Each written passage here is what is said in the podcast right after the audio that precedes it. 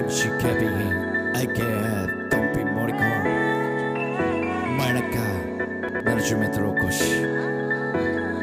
Meter height. 17 meters standing. I'm Shikabi. Yeah.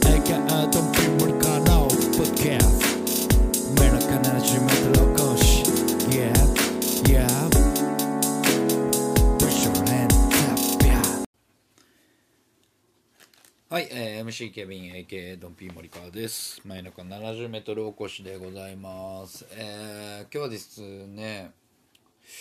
まあなんかこうちょっと自分がねこう思ってることっていうのをねもうどんどん吐き出していこうかなっていうところがあるんですけどもなんかねこういいトピックがあればまあ、それについてね喋りたいんですけどもなんかこうねやっぱりそれ以前にこう自分の中でこうねこうふつふつと残っているものっていうのがねあるんでね、えーまあ、それをねちょっと吐き出していきたいなとは思うんですけども、えーまあ今日はですねまあ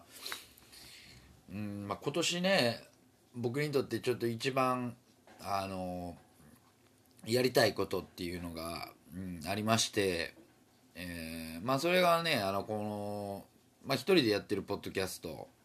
えーそして、えーイラブクラゲとしてやってるポッドキャスト。とはまた別にまああのちょっとあのまあある方と新しくね、えラジオまあポッドキャストというよりかはまあ一応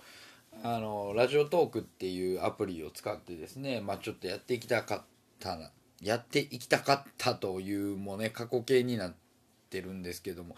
まあちょっと諦めてないんですけどもね。やりたかったんですよ。でまあその相手の方とも話がついてじゃあまあやりましょうかっていう感じでえーもう今月にまあ録音して、まあ、3月からまあ随時こう上げていくっていう感じでね、えー考えてたんですよ。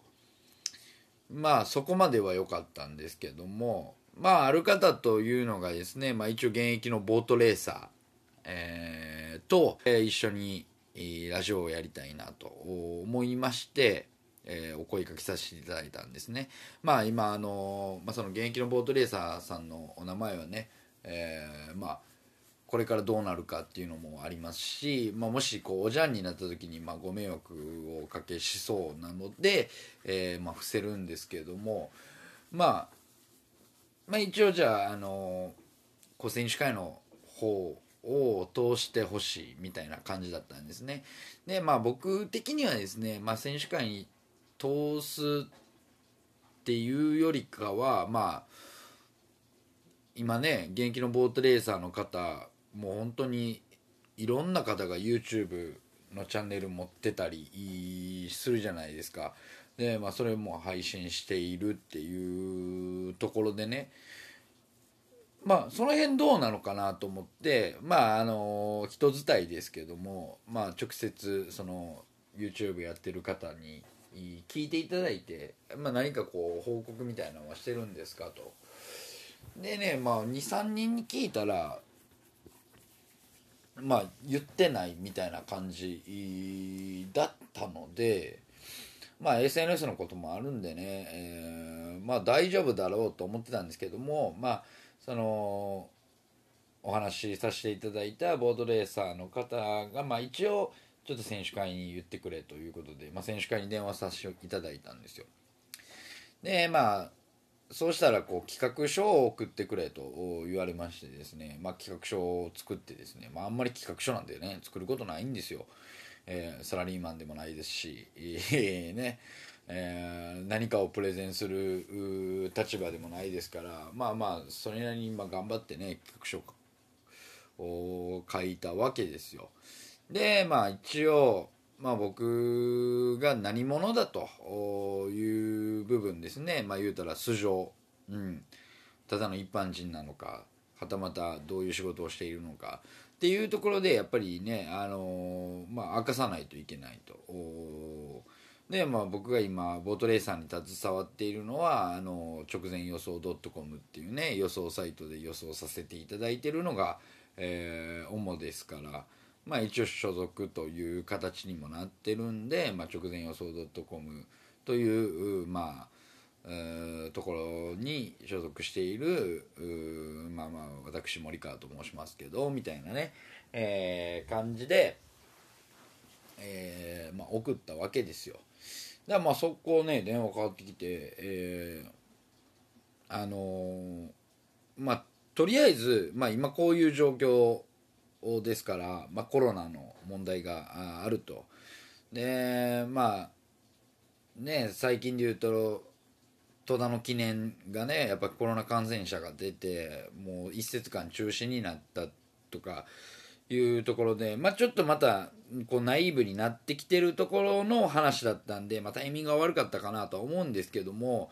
まあ、一応コロナのことがあるんでその、まあ、第三者が介入することならあのボートレーサーのとの、まあ、取材っていう言い方してましたけどね、まあ、取材になるのかなとか思いながらね。取材はえー、ボートレース場内で、えー、やってくれと言われまして。うんまあまあまあまあそれはもうプレス的な問題もあるでしょう。でまあもしそういうまあえー、映像なり音声なりになるなら、まあ、リモートにしてくれというところなんですよ。でまあそれは別にまあいいんですよ、うん、いいんですけど要はえー、まあ僕の会社がま予想サイトなんですよ。でまあ基本的にまああのまあこれあの出張予想会とか行ってもですね、まあ、出張予想会中の間に、まあ、選手とのトークショーとかイベントとかね、えー、去年まではま頻繁にややらせていただいてたんですよ。でまあもちろんですよそのまあ、えー、ボートピアさん場外ね船券売り場でこう選手とのトークショーをする時は、まあ、そのレースに関することっていうのはもちろん、えー、言ってはいけない、えー、まあねその予想、まあ、みたいなことを選手がするっていうのはもう絶対的にダメなことなんですよ。でそれは分かってるんですよ。で今までもそうしてきましたし、えー、ねえー、人でこう予想会をやっててでその間に選手とのトークショーは普通の、まあ、ボートに関するお話をさせていただくというのを分かってるんですよ。ね。でもちろんじゃあそのラジオでじゃあレースの予想をするんかって言ったら絶対するわけないんですよね。うん。絶対するわけないですしでまあはたまたまそのラジオで喋ろうと思ってたことはまあその選手の趣味であったりまあいろんなあまあ好きなことに関して、まあ、僕がちょっと、うん、面白そうだなと思ってたんで、まあ、そのことについて喋ってもらおうかなっていう内容だったんですよ。でもちろん企画書にもそういう内容を書いてあるんですよ。で、えー、まあ、直前予想 .com っていうサイト名、えー、の所属で、えー、名前も書いてますからキーをね回してまあ、一切ボートレースの話はしませんと、まあ、レースのことね特に。家なので、まあ、ご安心してくださいみたいなことをね言うたんです。まあ書いてあったんですよ企画書にね。でまあすぐ電話かかってきてでまあそのリモートにしてくれの後にえっ、ー、とまあ予想の方ですよねみたいな。やっぱりその選手と予想する人がこう喋るんはちょっと NG なんですよみたいなね、えー、もう企画書読んでないやんって、えー、なるんですよねこっちとしたら なぜわざわざそれも分かってるからわざわざ書いてんのにそれを読んでくれへんのみたいなことですよ。要はそこをクリアしないといけないと。えー、まあでまあそのまあ、ちょっと食い下がったんですよ。いやそういうのはもうあのよよく呼んでくださいと、まあ、そういうこともないですし。でそもそも何を喋るんですかみたいなね。内容の話になっていやそれも書いてるやんと。ね。もうちゃんと呼んでくれよと。思うんですけどもやっぱり多分まあ1階のねそういう人が判断できないんだろうなと思って、まあ、どうにかこう断る口実を作ろうとしてるんだろうなっていうのはなんかこううんなんか感じるじゃないですか。うん、ねで例えばじゃあこれが僕がねある程度知名度ある人とかね、まあ、ちゃんとしたところからの、まあ、話だったりしたらどうなんだというところですよね。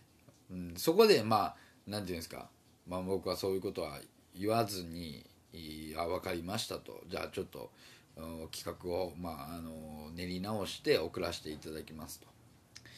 まあ無理だろうなと思ってるんですよ。ちょっと、うん、企画を練り直したところで、まあ、例えばリモートにするとか、うん、まあいろいろやり方はあるんで、えー、そこはクリアできると思うんですけどもね。要はそこの問題なんですよ。これ何者か分からんやつとそういう現役の選手をねまあそういったあまあラジオとかいうプラットフォームでこう会話をね世に発信していいのかっていうところですよ。うん、いやいいやろ。いいでしょ。何がダメなんだと。いうところがねもう非常にねこれ腹渡煮えくり返ってね。わざわざその選手の方もね、えー、今日電話してくださったらしいんですよね選手会の方に。まあ言われることは一緒だったみたいです、うん、で特になんかその僕のねこう予想家っていうところがすごい引っかかってるみたいなニュアンスで言うてたと。でやっぱそうやろうと、うん、リモートとか関係ないやん。もうそこやんってねなるんですよね。まあ、その選手にはね、まあ、ちょっとあのお時間くださいと。まあまあまあこうまだ諦めたわけじゃないんで、えーまあ、ちょっとどうにかね、えー、策を練って、えー、またご連絡しますっていうことは言うたんですけども。まあでもねなかなか難しいな。ちょっとハードルは高いなと思ってたんですよ、まあ、僕的にはもういろいろねこう根回しもして機材もちゃんと買って、えー、もう準備万端だったんですけどもうんなんかこうねやっぱり、えー、だいぶ鼻をへし折られた。鼻をへし折られたというかねもう悩みましたねほんまに。うん。ペレかっていうぐらい、うん、ペレには悪いですけどね、うん、ペレかっていうぐらいほんまに悩ましたよ。マジで。頑張って。ね。めちゃめちゃ好きな人のこうね。ちょっとエロい感じを思い出しても全然立てへん。もう悩ましたほんまに。うん。まあでもちょっと諦めずにねほんまに今年ちょっとやりたかったことだったんで一番。うんまあこんな簡単に諦められないですし、えー、まあその人にもねわざわざ声かけたんですからうんまあ誠意は尽くしたいなと思ってるんでまあちょっとね、えー、もうちょっと策を練って、えー、頑張りたいなとは思うんですけどもまあでもねこれ世の中全部そうなんですよ多分。何て言うんですか。手のいいというねあの断る方が簡単じゃないですかね何も話を聞かずに断る方がそれは簡単なんですよ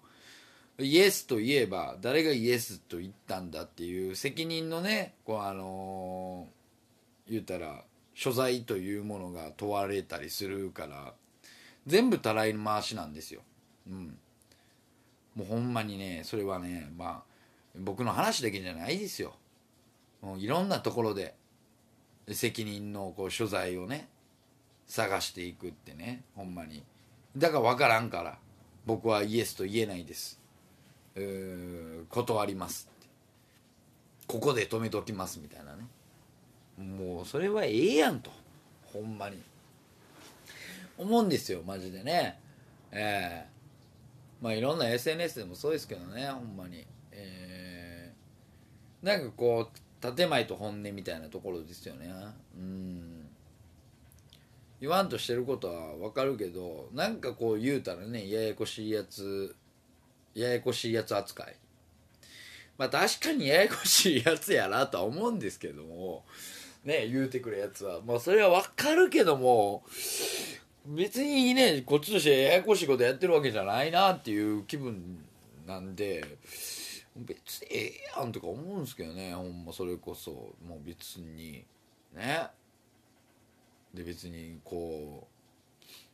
ううーん。なんかこう「いいえ」「ノー」という。なんでそういう時だけ「ノー」って言えんねんみたいなね。日本人はイエスノー言われへんとかいうことを言われてましたけども。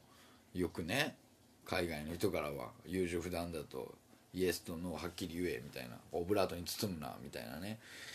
オブラートに包むノーはいらないっていうことですよね、まあ、イエスと言ってくれっていうのはなかなかハードル高いんでしょうけどもね。うん、まあ、そういう意味ではねなんかこううん。中田さんみたいなプレゼンができたらなとは思うんですけどもね。はい。あのオリエンタルラジオのですよ。中田あっちゃんですよ。敦彦さん。いやでもね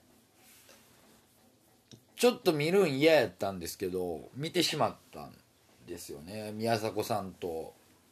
そのあっちゃんの新番組 YouTube のね WinWinWiiinまあな最初3分ぐらいしっかりしたオープニング。うん。凝ってるオープニング。まあ YouTube の番組ではなかなかないですよね。うん。まああの3分っていらないですからね。YouTube 見る人から撮ったら。でもやっぱりそこはどっかやっぱりこうテレビというバラエティ畑で育ったお二人が初めてねやるからああここはしっかりするんだっていうところですよね。で本編見たら客入れてるセットもバッチしカメラめっちゃある。テレビやんみたいなね。スタジオで撮ってる。でなんかこう使っているもんもテレビやん。いや本気やんってなりましたね。あれは。うん。すごいなって思います。やっぱり。なんていうんですか。こう YouTube でテレビをしっかりできてるってなった時に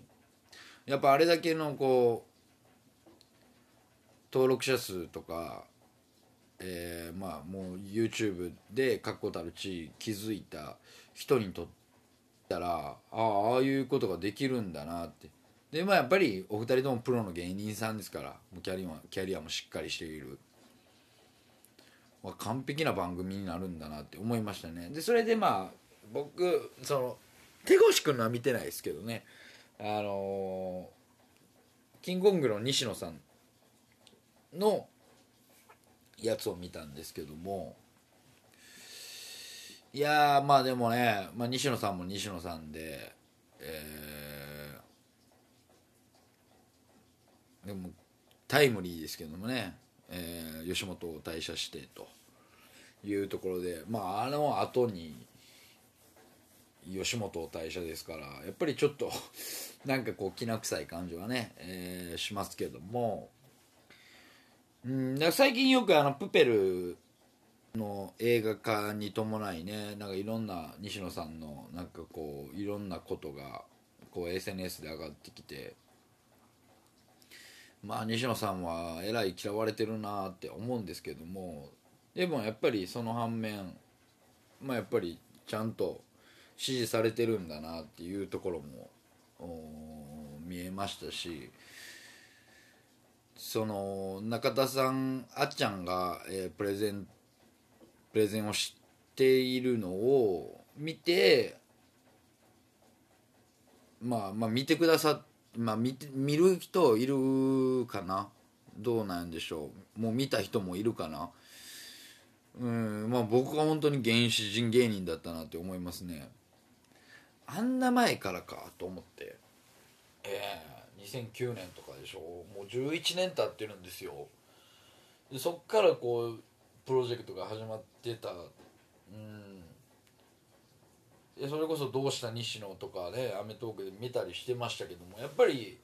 まあ言われてるようまあ中田さんが言ってたような上面なこうもう湯葉ですよねほんまに。もう湯葉しか見てなかったなっていうのはあるかなと。そう考えたらやっぱり西野さん、うん、すごい人だなってこう再確認、まあ、前から思ってましたけど、うん、すごい人だなとは思ってましたけどもうん、まあ、それを再確認できたかなと思いますで僕ね一つそのあの印象に残っている言葉っていうのがあってまああの跳ねるの扉が、えー、終わったくだりがあったんですけども終わった時はショックじゃなかったと。うん要はあの最高視聴率を叩き出した時にショックだったと西野さんが言ってたんですね。えー、それはなぜかというと、まあ、要は、まあ、先人たち、まあ、さんまさんダウンタウンさんたけしさんそこら辺の人が言うたら、まあ、そこら辺の人を超えられへんかったっていうのもあるし超える、まあ、要は兆しすら見えないと。それがすごいショックだったっていうことを言うてはったんですね。これってでもね本当に本質だなと思うんですよ。まああそこまでの地位行った人地位っていうかねあそこまでまあ売れると一旦ある程度売れるってなった人がまあやっぱり目指すは頂点な人じゃないですか。西野さんってね、まあ、そういう人がやっぱりこう自分のその、まあ、テレビでのね自分の価値っていうのをそこでこうつけられたっていうところがねまあ潔いなと思いますよね本当に。うん。潔いっていうかまあそれはめちゃめちゃショックだったんだろうなと思いますし。うん。まああとはその吉本に関することとかシルクハットとかねすごいあ吉本のことをことを考えたもんなんだなと思ってたんですけどこれ吉本辞めてねシルクハットとかどうするのかなとまあ、僕は思ってるんですけども、まあ、シルクハットっていうのはあの西野さんが作った、まあ、クラウドファンディングなんですけど、まあ、言うたら芸人専門というか、まあ、あの吉本芸人が、まあ、自分たちはこういうことしますんでって、まあ、呼んでくれる方がいたらクラウドファンディングの、ね、仕組みで、えー、ギャラを作ってくれると。まあまあその仕組みで要は直営業っていうのがなくなるっていう。まあ僕ぐらいの言うたらもう末端の末端底辺の底辺でもやっぱり直営業っていうのは全然ありましたからね。ええー、だからこそやっぱり中途半端なコーラでもやっぱり直営業っていうのは本当にねあの、なくてはならないもんだと思うんですよ。芸人さんにとってね。ええー、だって吉本から給料一切もらってないですから、えー、僕ら底辺の底辺なんて。逆に吉本に払ってるぐらいですから。うん、吉本に払ってチケットを買い取ってそのチケットをこう手売りしていくと。いうところですよ。うん、ってなった時にやっぱり直営業っていうのは絶対ね、うん、必要なもんだったんで。まあそれが、まあ、名前がね闇営業って変わって、まあ、闇っていうのはねまあそのもともとの問題があれはまあ反社が絡んでたっていうところが一番の理由なんですけどもなんか直営業自体も悪みたいなあ感じにね、うん、なってきてたんで。まあそれは違うだろうというところですよね。ではたまたやっぱりね、うん、吉本っていう看板があるから仕事は来るかもしれないけども逆に吉本っていう看板があるからこう呼ばれないっていうところはね、うん、あるんですよだって僕らそのねあのみたいな全然売れてないやつらでも吉本を入れたらやっぱりねある程度の額を請求されるわけですよ。うん、そんなもん誰が知ってんねんっていう芸人読んでそんな高く取られんのかいみたいなね。えー、いうのがあるじゃないですか。だからこうエージェント契約っていうのはねすごいいいことだなとは思うんですよね。うん。でやっぱりその何て言うんですか。芸事とは関係ない。もうテレビとかそういうのを諦めてまあ違うメディアまあ、例えば僕らの業界でいうとボートレース芸人と呼ばれる方ですね、まあ、各 YouTube とか各メディアあ予想会とかでも出てくるような方ですよ、まあ、例えばまあ第3とかですね。第3とかもうんなんか聞くところによるともうエージェント契約されたみたいなんで。そういう人がねやっぱりこう送っていくためには、うん、それは本当にいいことだなと思うんですよね。そういうところでお仕事あるんでね。うん。それはほんまにいいことだなと思います、まあ、ただ純粋にこう芸人としてねどうやって生きていくかっていうところを考える子もいるんですよね。でまあちょうど僕の同期の子であのガゼル西口っていう子がいてですね。えーまあ、つい最近、えー、ととですね、えー、芸人を辞めることになったんですよ。でまあ僕の中で、まあ、まあガゼルのことを知らない人がまあそれはほとんどだと思うんですけど、まあ、ガゼル西口をパッと考えた時にあ芸人を辞めるようなやつじゃないと思ってたんですよね。うん。まあ売れなくても芸人2個で会っていくやつなんだなと思ってたんですけどまあそのガゼルが、えー、芸人を辞めましてでまあいろいろまあこの会ってない時間にもいろんなことがあったと思うんですね。でまあそのガゼルがですね、まあ、ノートというアプリでですね、まあ、いろんな考察を芸人辞めてからこう書いてるのをですね、まあ、ツイッターでこの間見たんですけどももう本当にねすごい革新的なことが書いてあるなっていうのは思いますまあこれ芸人じゃない人が見てもね、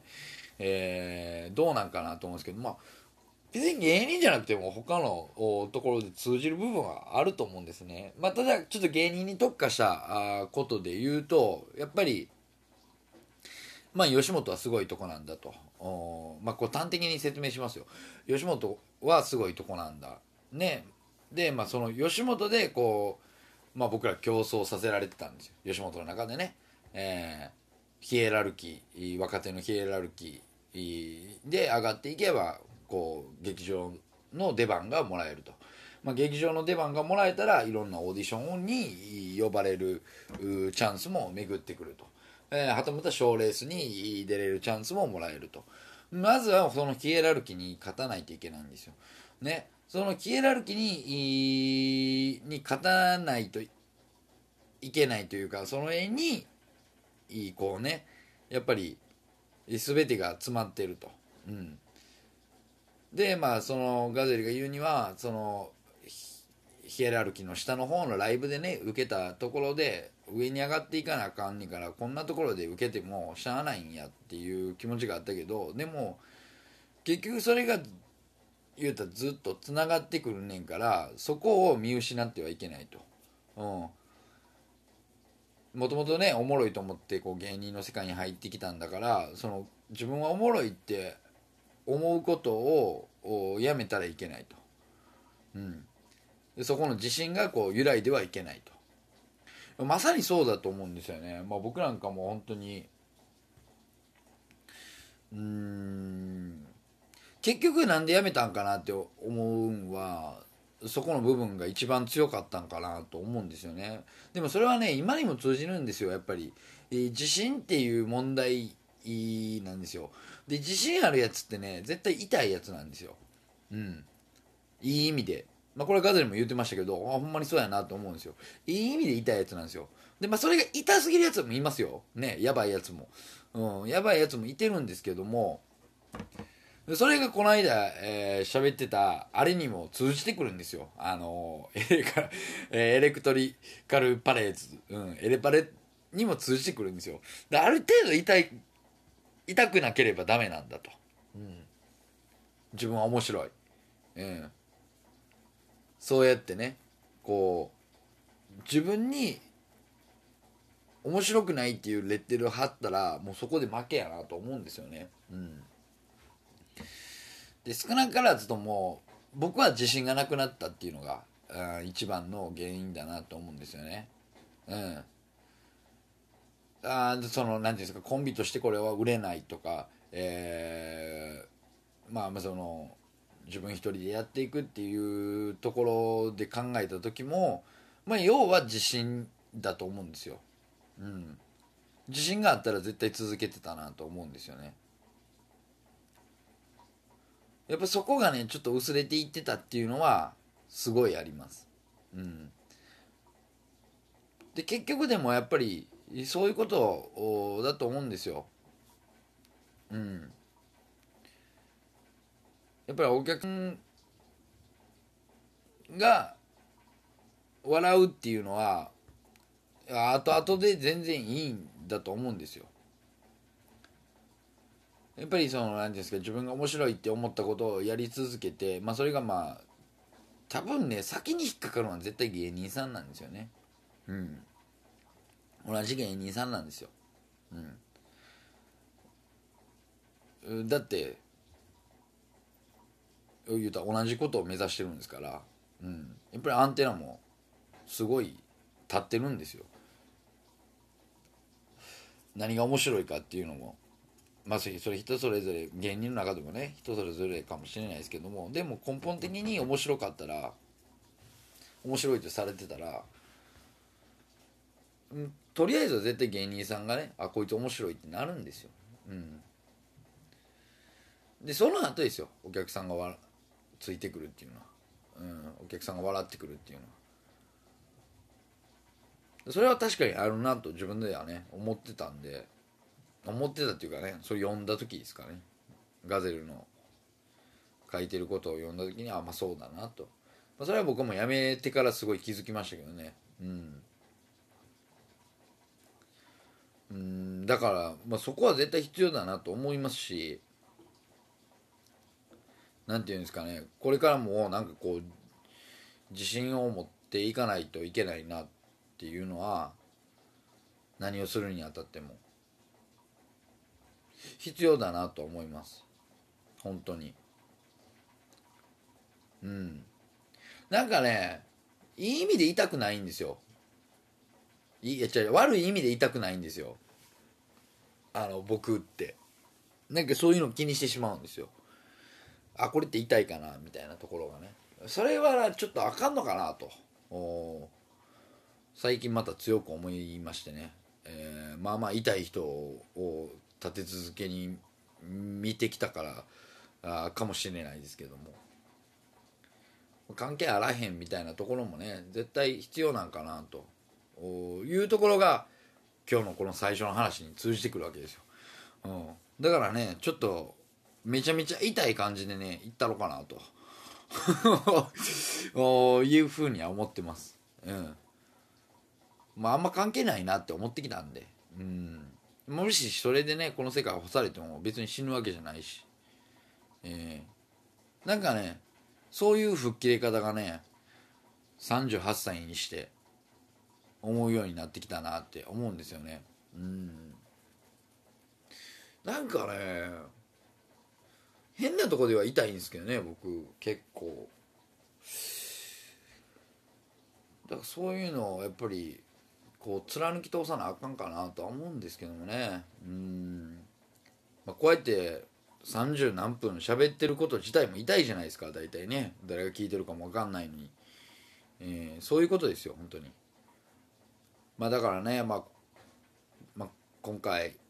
まあ、いろんなあこうつながる感じになってきましたけどもまあちょっと2021年の抱負、まあ、2月にしてですけどもね、えー、今年は痛くなろうというふうに思っております。えー、まあ、痛い MC ケビン AK ドンピモリカーをぜひ見ていただければなと思います。えー、以上で、えー、終わりたいと思います。えー、お相手は MC ケビン AK ドンピモリカーでした。バイバイ